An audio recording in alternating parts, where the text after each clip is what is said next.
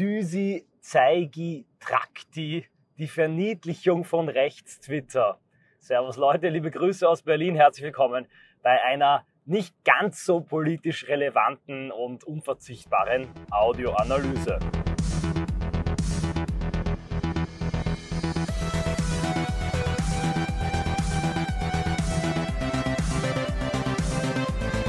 Ja, ihr habt richtig gehört, Berlin, nicht Wien. Ich stehe gerade in Berlin. Ich stehe gerade im Stau bei der Crusiusstraße in äh, Berlin-Charlottenburg, zwischen Charlottenburg und Westend und nutze die Zeit im Berliner Stau, um über ein neues Phänomen zu sprechen. Auf Twitter, im rechten Twitter, ein Auflösungsphänomen von Rechtstwitter, das alle möglichen ähm, Abstiegs- und Revierverteidigungskämpfe ausgelöst hat und es mir erlaubt, einen kurzen Blick zu werfen auf Entwicklungstendenzen im digitalen patriotischen Bereich der Germanosphäre. Also dann doch wieder gar nicht so irrelevant. Wenn euch das nicht interessiert, was auf Twitter passiert und was da im rechten Twitter-Lager geschieht, dann klickt einfach weg. Wenn es euch interessiert, dann hört weiter zu. Also, was ist Rechtstwitter? Rechtstwitter ist einerseits ein ganz neutral deskriptiver Begriff für äh, rechte Twitter-Nutzer, die einander kennen, retweeten, miteinander in Konflikt treten, diskutieren, debattieren und dann kooperieren, wenn es um Kampagnen geht. Zugleich aber auch ein mit Inhalt aufgeladener Begriff für eine gewisse Clique, eine Gruppe, die sich selber als Rechtstwitter bezeichnet und den typischen digitalen, zynischen, kantigen, also edgigen Stil bis ins äh, Extremistische hinein vertritt alles abkanzelt, abwertet, insbesondere was im realen Leben passiert. Leute, die Gesicht zeigen und öffentlich auftreten, dafür fertig macht, dass sie auf eine Art und Weise auftreten, dass es die Masse versteht und sich selber in ihre eigenen Radikalitäts-, Zynismus und Extremismus-Spiralen gefallen. Ein Typus also, wie ihr seht, dem ich nicht besonders viel abgewinnen kann, weil im Wesentlichen ein Rollenspiel, ein MMORPG, also ein äh, Massen-Online-Rollenspiel spielt in einer digitalen Halbwelt, die wenig Kontakt zur Realität hat. Wenn sie allerdings in Kontakt zur Realität tritt, durchaus das Potenzial hat, massive, massive Strafverfolgung auszulösen und massiven Image-Schaden anzurichten für politische Kampagnen. Also letztlich meiner Meinung nach so überflüssig wie ein Kropf, denn auch die Faszinationselemente dieser Welt mit drehenden Sonnenrädern und Right-Wing Death Squads und Totenschädelmasken und äh, Weltkrieg 2 Memorabilia hat natürlich null, null Ausstrahlung, Wirkung und Übersetzungsmöglichkeit in die reale Politik, wenn man mal absieht von dem legendären Reconquista Germanica Video, wo Leute im Weltkrieg Tarnmantel mit Stahlhelmen und Volksempfängern und Armbrüsten irgendwo durch deutsche Wälder spaziert sind. Ihr merkt, ich bin also durchaus voreingenommen, was es nicht heißt, dass ich hier zum Düsi Ultra mutiert bin.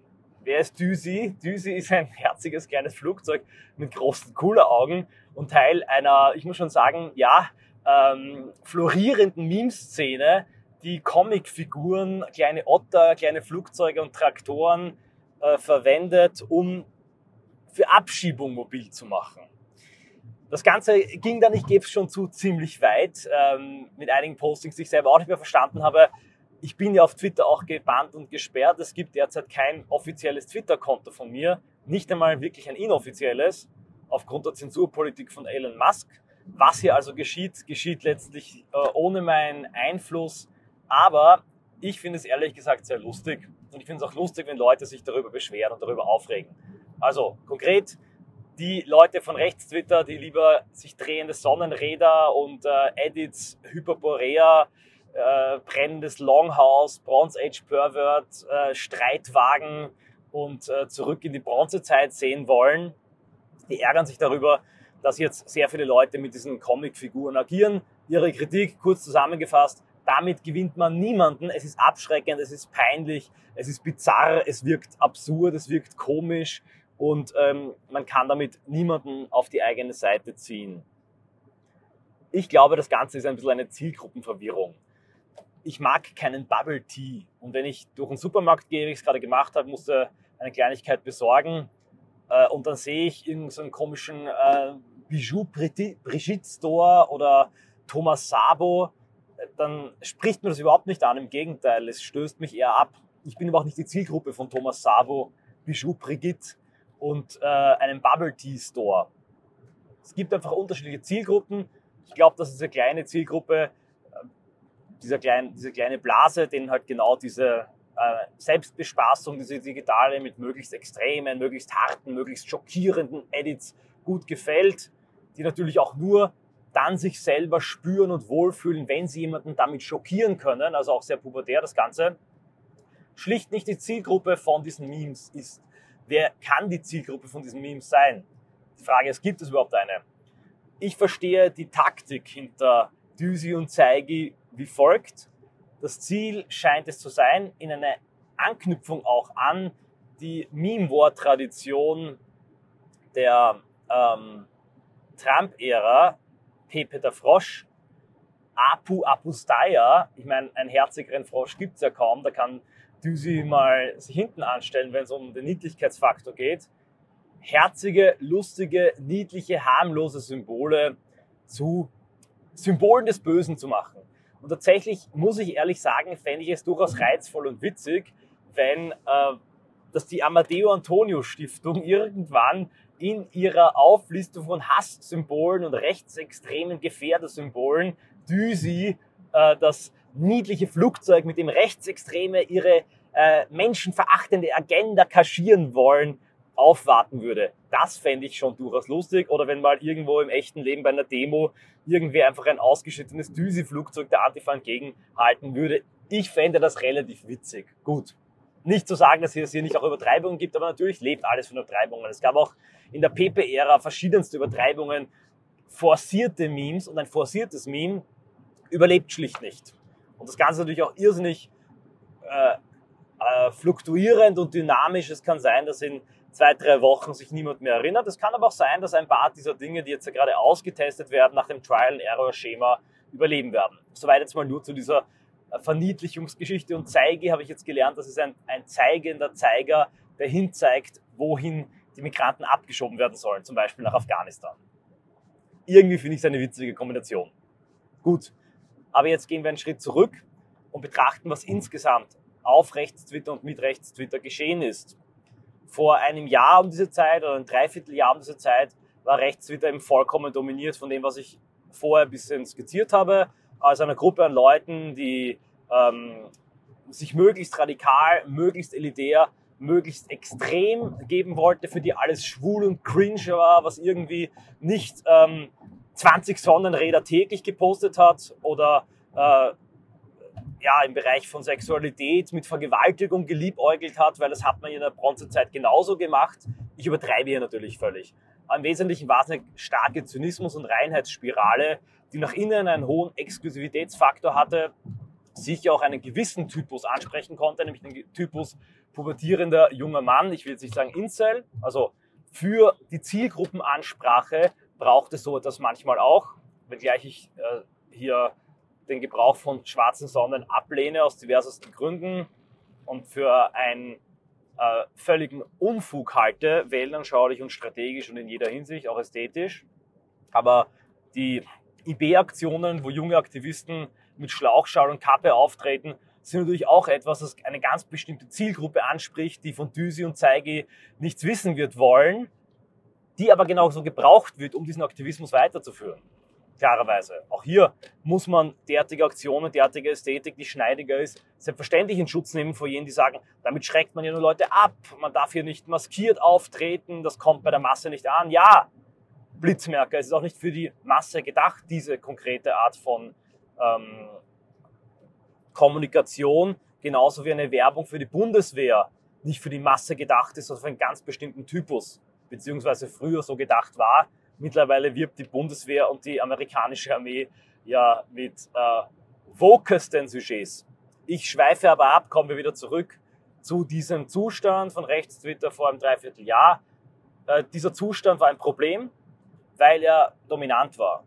Dieser Zustand für eine kleine Fraktion, eine kleine Blase, die sich dann gefällt mit diesen Edits und mit diesem Kram und äh, Bronzezeit und Sonnenrad. Ich meine, Sonnenrad habe ich bereits angesprochen, das halte ich für nur doof. Man kann aber diese ganze Ästhetik auch ohne ähm, in Deutschland verfolgten und auch mit dem NS verbundenen Symbolen betreiben. Auch da gibt es einige Leute, die das machen und ich finde diese Ästhetik auch legitim. Und ich finde es auch richtig, dass es auch diese Subkultur gibt, die insbesondere ein Typus junger Mann anspricht. Die ist aber nicht mehr dominant und das ist gut so. Warum ist das gut so? Weil die größere Dynamik, die größere Breite und vor allem auch das Ablegen vom ständigen Posieren, Postphysik und nur ja, keines Blöße sich geben, um der zynischste sein, der radikalste sein, der härteste sein. Äh, wenn man aus dieser Rolle endlich mal heraustritt und sich entkrampft und sagt, okay, wir bauen jetzt einfach auch mal Mist und wir blödeln jetzt mal herum und wir haben auch ein bisschen Mut zur Blamage. Erst dann entsteht meiner Meinung nach die Kreativität und die kreative Freiheit, die zu einer Aktion wie Stolzmonat, die zu einer Aktion wie dem Aldi Nord-Süd-Krieg, Krieg, AfD, Ja etc. führt. Rechtstwitter ist also wesentlich kreativer und dynamischer geworden, viel experimentierfreudiger. Das erzeugt natürlich auch viel mehr Blödsinn als vor einem Jahr und tatsächlichen Cringe und tatsächlichen Müll, der schlicht einfach nicht überleben wird und über den man sich zu Recht auch lustig machen darf. Aber aus diesem ständigen Trial and Error und diesem ständigen Ausstoß gehen dann halt auch die Kampagnen hervor, die wirklich politisch wirksam werden. Und tatsächlich ist die Stolzmonat-Kampagne als ein Beispiel etwas, das meiner Meinung nach eine große politische Wirksamkeit hatte, auch in die AfD hineinstrahlte und wenn das aufgebaut wird und wenn das in der Form weitergeht, auch die deutschsprachige Twitter-Szene Meme-War-fähig machen könnte. Auf lange Sicht und wenn wir zurückdenken an 2016, sehen wir, was das bedeutet. Ich halte das für einen entscheidenden, einen guten Faktor, der auch weit hineinstrahlen kann in bestimmte jugendliche Subkulturen, die man eben mit diesem aktivistischen und äh, maskulinistischen Charme nicht ansprechen kann. Da wird man nie alle ansprechen können. Es gibt eben auch die, die Kernfans von Honigwabe, Kasper, vulgäre Analyse, die Gamer, Nerds und Zoomer, die normalen Jugendlichen, die Normalos. Und genau in diese Sphäre kann das heutige kreativere und entkrampfte Rechtstwitter, in dem die ehemals Dominanten auch nur mehr eine Subkultur unter vielen darstellen, viel stärker und besser hineinstrahlen. Ich halte also diesen Effekt für einen, eine Steigerung der metapolitischen Wirkkraft des rechten Lagers. Ich zähle Rechtstwitter und das, was auf Twitter passiert, zur, zum Bereich der Gegenöffentlichkeit. Und je anschlussfähiger, breiter, dynamischer, kreativer, witziger und angriffiger die wird, desto stärker ist der gesamte Resonanzraum. Insofern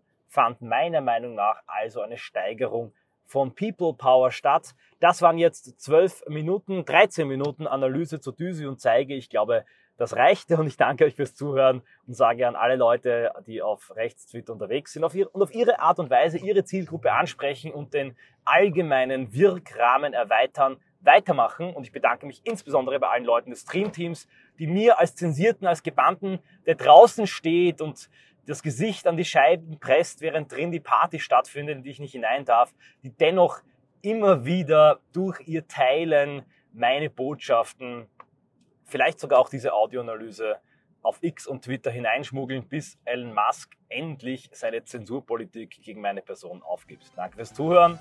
Bis zum nächsten Mal.